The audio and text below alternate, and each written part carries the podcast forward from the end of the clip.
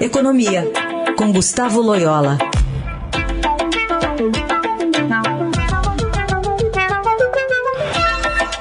Oi, Loyola, bom dia. Bom dia. Bom, a gente ouviu agora há pouco a Adriana Fernandes contando um pouquinho dos bastidores políticos sobre esse cancelamento, né, do lançamento do Auxílio Brasil no valor de R$ reais. Voltou, né, para a mesa de negociações depois de uma entrada forte da ala política, forçando para uma é, queda de, ultrapassar, na verdade, né, o teto de gastos, enfim, que, questões que envolvem muito mais é, as eleições de 22 do que um comprometimento com a política do país econômica. E aí a gente viu um mercado reagindo é, bastante forte ontem. O dólar fechou em alta de 1,33% a 5,59%. Bolsa desabou 3,28%. Poderia ter sido pior se perto do, do final do pregão o ministro da Cidadania não tivesse adiado esse anúncio aí do Auxílio Brasil. Queria entender agora, então, por uma outra perspectiva, né, você como ex-presidente do Banco Central, é, que aceno foi esse forte do mercado ontem que aparentemente a equipe econômica não quer ouvir? Bem, eu, eu acho que tem dois recados num só, né?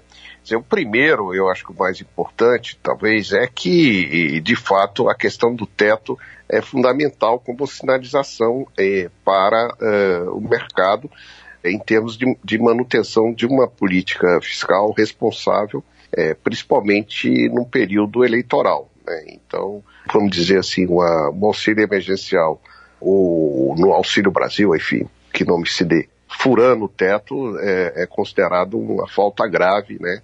E isso aí, evidentemente, a recepção é muito ruim pelo mercado as contas públicas brasileiras eh, não, estão, não estão bem, né? E esse acúmulo de gastos aí, enfim, é a irresponsabilidade que, que graça tanto no executivo, né, tanto no legislativo como passaria também no executivo, seria visto como muito negativo. E a outra sinalização foi a, a, a questão do enfraquecimento do ministro Paulo Guedes e, e a possibilidade do parte do time dele também sair, enfim e que a ideia de que poderia ser, ele ser substituído por algum ministro, alguma pessoa mais populista que, né, que fizesse todas as vontades aí da ala política do governo, também é, enfraquecendo cada vez mais aí a política econômica, né.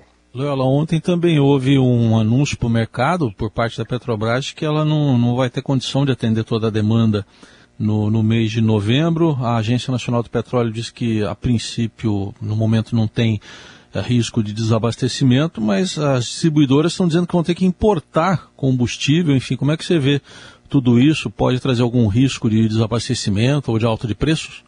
Pois é, esse é o um anúncio que surpreendeu aí muito, né? Porque isso, pelo menos até onde eu me lembro, nunca ocorreu, né? Então é, é de fato uma situação sui generis.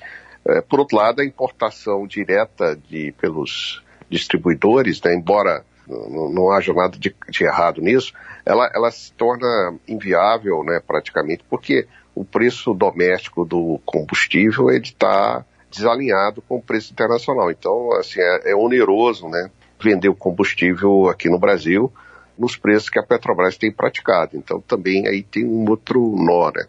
Não, é muito ruim isso, essa notícia, se confirmado uma, uma falta de combustível, isso prejudica a, a já prejudicada recuperação econômica, né?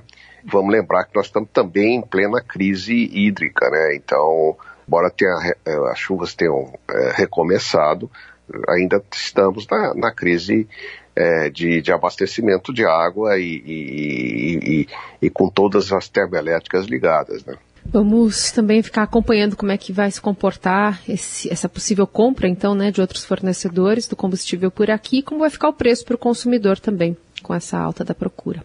Loyola, obrigada. Até semana que vem. Até semana que vem.